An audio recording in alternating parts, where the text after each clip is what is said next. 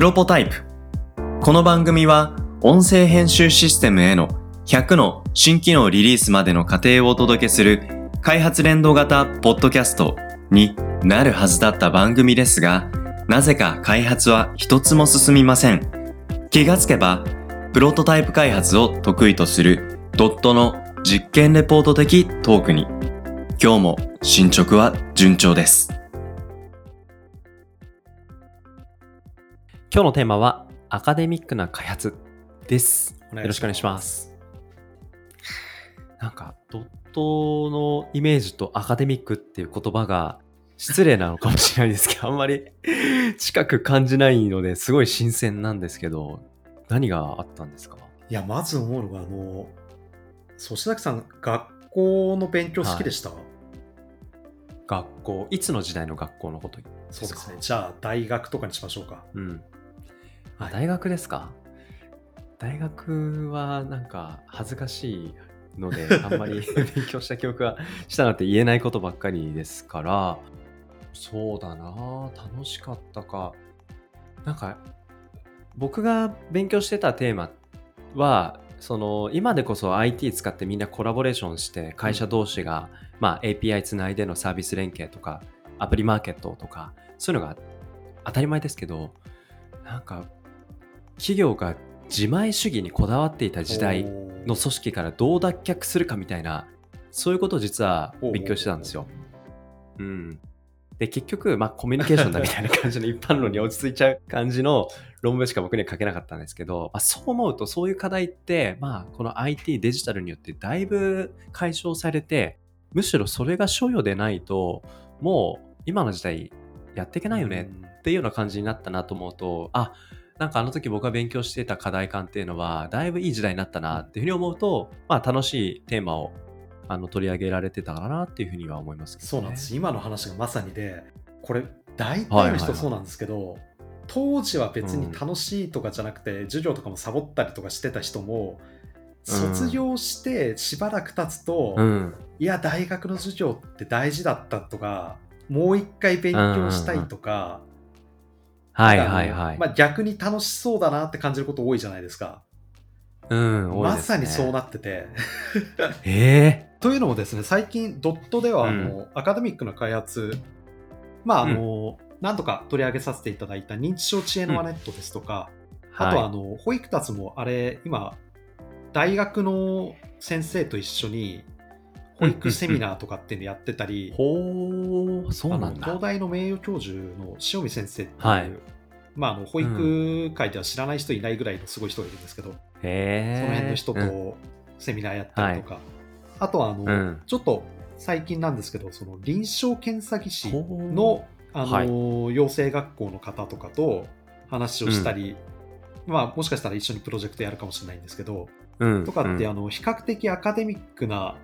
分野で働いてる人たちと一緒にうんシステム開発をするとかっていうのが、まあ、ちょいちょいうんありまして、そうなんだその辺の話を聞いてると、いや、勉強したいと。うんうんものすごいその欲求が高まってるんですよね。なるほどな。今聞いただけでも結構いろんな分野ですけど、今、浅井さんが、あ、この分野、改めてやってみたいって思う分野ってどんなところがあるんですか？僕今一番やっぱり興味あるのはあの経営ですよね。はいはい経営の、はい。まあこれはあのたまたま経営系の先生に、うん。今話したところ、どの先生だったかな？どっかの先生から紹介してもらって話してたんですけど、はい。僕はあのうん経営わかんないまま経営者やってるので、ちゃんと勉強してみたいなっていうような、うんうんうん。社会に出てとかっていう表現あんま好きじゃないんですけど、働いて、まああの、自分は何も知らないなって思うことはやっぱ多いじゃないですか。うんまあね、そういうことばっかですよね。そうするとなんかあの、自分の弱点とか、こういう知識あればこういうふうに使えるのにっていうところが分かると、うん。まあ当時学生だった頃より、うん。この能力が欲しいから学びたいんだっていうのが多分具体的だからうん。はい。学びたいなとか、うん。一緒に開発やってる先生たちのすごいマニアックな話ですね。うん。もう多分うちの会社の認知症知恵の輪ネット関わってる人たちって IT 業界の中でも特にうん。認知症とか詳しいと思うんですよ。なるほどな。いやなんかこういう、ね、システムの仕事しながらそういうあのアカデミズムの分野に関われるっていうのはやっぱり IT の面白さだと思いますけどその面白さをちょっと通り越してそれぞれの分野になんかすごいのめり込んでいきそうなそういう動きを今話聞きながら感じますね。ですね。例えば、うん。まあ、清水がとあるプロジェクトで、うん。その辺の先生たちと一緒に論文の著者に名前を連ねさせてもらっほたとかっていうのもあるんですけど、まあ、そこの部分のところを具体的に掘り下げたいっていうわけではなくて、やっぱりあの、うんうん。AI を作るとかっていうようなプロジェクトやってると、うはい。まあ、教師データとして、うん。まあ、いや、仮にじゃあ認知症だとしたら、認知症の患者さんのこういう問題を起こしちゃったとか、こういうふうに対処したっていう膨大な情報に触れるわけですよ。うんそうですね。そうすると、あの普通の人、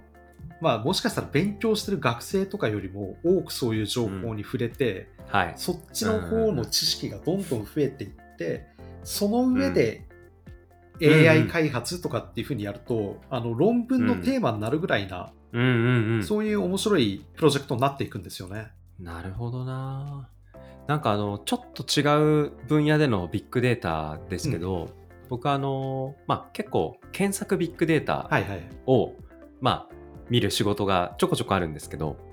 全然知らない分野にものすごい種類の検索キーワードがあって、そこには何かを買いたい、何かを知りたい、何かの方法を知りたい、口コミを知りたい。一つの核ワードに関連する言葉として、世の中でこんなに多くの検索語が存在するんだって言いながら、その中核となる概念について僕全く知らないっていう分野が、まあ、何か技術的な分野だったり、まあ、求人でも特にこういう分野での求人とか、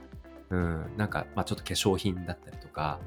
なんかそういう分野に全く知らないんだけど、膨大なデータに一回触れてから、その分野のことを勉強すると、ものすごい深まるっていう体験ってちょこちょこあるんですよ。うんうん、だそれに近い体験が AI のシステム開発しているとあるのかなって今聞きながら感じましたね。まあ、一つの例として AI って言いましたけど、それ以外にもやっぱりシステム開発するって、その、うん。まあ、学術的なところにかかわらず、うんそれを必要とするお客さんの、まあ、業務プロセスとかっていうのをちゃんと把握する必要があるので、そうですね。結構 IT 系の人たちってうん。知識が幅広かったりすると思うんですけど、うんうんうん、そういうなんか仕事上での特性っていうのもあるんですよね。うんうんうん。確かにあるかもしれないですね。でまあ今回はそのうんアカデミックな方の開発っていうところで結構はい。そういう、まあ認知症とか臨床検査とかうん。保育とかっていうところでアカデミックな情報によってってると、はい。いやこれはもう開発自体も楽しいし、そっちの分野ちゃんと勉強してみたいっていう気もあるし、で、あと何よりやっぱ大きいのが、その、うん。まあ一応、言うて僕もあのビジネスの最前線にいるわけじゃないですか。うんうんうん。そうすると、あの、その研究のところ、まああのはいシステム開発とか IT 系じゃない研究の最先端とかっていうのを聞くと、え、はいこれと IT 組み合わせたらこんなビジネスできんじゃないっていうアイデアも結構出てきて、うんうん。例えばあの認知症知恵のアネットを一緒にやっている小杉先生というはい専修大学の先生がいらっしゃるんですけど、ほうほうその方の専門は遠隔音楽療法っていうは発達障害の方とかあるいは認知症の方とかに、この音楽療法っていうのが一定の効果があるっていうのは、もうなんかすでに分かっていることらしくてで、はい。それを、まあ、5G の時代だから可能になるあ。遠隔で行うことでどういうメリットが生まれるのかとか、逆にどういうところが難ししいのかとか、そういうのはあの実証実験繰り返しながらやってる方で、うん。これはなんかあのこうこうこういうエッセンス加えたらビジネスになりそうだなとかっていう話を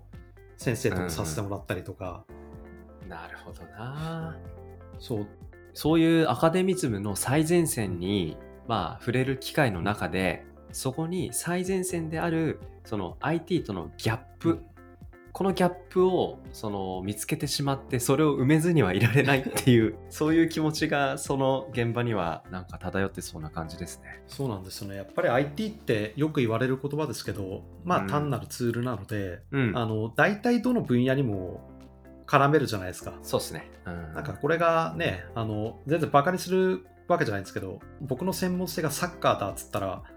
どの分野にも絡められるかっつったらちょっと難しいところあるかもしれないですけど、うんうんうん。まあ、そういう意味で、では IT っていうのは非常に汎用性高くて、でうんアカデミックな方向との親和性っていうのもものすごい高いので、そうですね。それを最近感じてめちゃくちゃ楽しんでますよって話ですね。なるほどな。いいですね。なんか、ね、日本にあの2021年にデジタル庁ができて、で、あらゆる分野での、まあ、デジタル化、プロジェクトがね、これからまあいろいろ立ち上がっていくのかもしれないですけど、なんかそういうアイデアを見つけたときに、なんか期待は高まる。うんうん一方で実現性ってところもまあ一つ今回の話の視点に入れたとしてどういう視点でまず最初の一歩を踏み出すと中長期でのそういうアカデミズムの、まあ、研究からビジネスにちゃんと飛び立っていくのかみたいな話ここってなんか感じられてる現場感踏まえてのお話ってあったりしますかね？続く研究とかプロジェクトっていうのはトレンドを抑えてると思ってますね。ほう。トレンドが大事ね。レンドっていうのももしかしたらその言葉からイメージされるトレンドっていう言葉の意味とはちょっと違うかもしれなくて、うん。あはいはい、はい、世の中の流行り的な意味のトレンドではなくて、うん。国の政策のトレンドなんですよね。国の政策というのは世の中のトレンドっていうのとはまた違うんちょですっと違うというふうに僕は感じていて、うん。例えばあのはいはいはい。保育関係で言ったら、そのうん。厚労省とか、うん。まあ、予算案とかがありますよね。であれはうんうん。公開されてるものっていっぱいあるじゃないですか。うんうん。そありますね。読んでいくと、ああ今後この厚労省としてはうん。こういうことをやっていきたいんだっていうのって、うん。やっぱりあのちゃんと読むと分かってでうんそれに沿った研究をやっているとちゃんと国の予算がつくから継続できたりするんですけど、うん。全然なんかあの、こういうニーズがあるはずだっていううん。それがダメだって言ってるわけじゃないんですけど、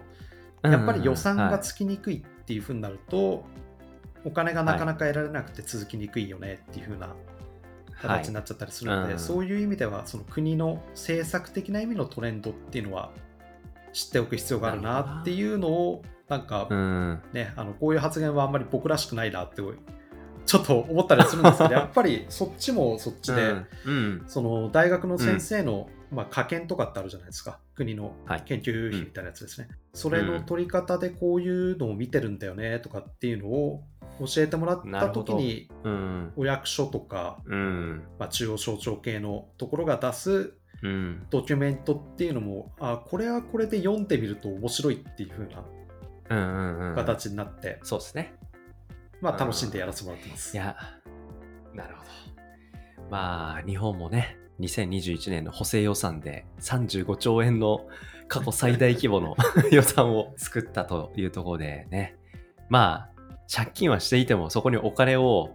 集めてるっていうことは事実なので そこのお金を今度はどう自分たちの研究とかにね引っ張ってくるかっていうところでもちろん着想はピュアなね研究魂かもしれないですけどじゃあそれをどういうテーマの目的につなげていったら続けやすいかなんかそういう視点っていうのはねやっぱアカデミズムの分野では大事なのかもしれないですねですね。うん。はい。なので、まあ、自分の関心と、そして世の中のトレンド、うん。まあ、このあたりをバランスよく、まあ、研究テーマにしていくというところは一つポイントなのかと思いましたけど、まあ、やっぱり IT っていうのはね、いろんな可能性があるんで、これからも楽しみですね。楽しませてやらせてもらいます。はい。また何か成果があったら教えてください。はい。えー今日はアカデミックな開発をテーマでお届けしました。ありがとうございましたありがとうございました。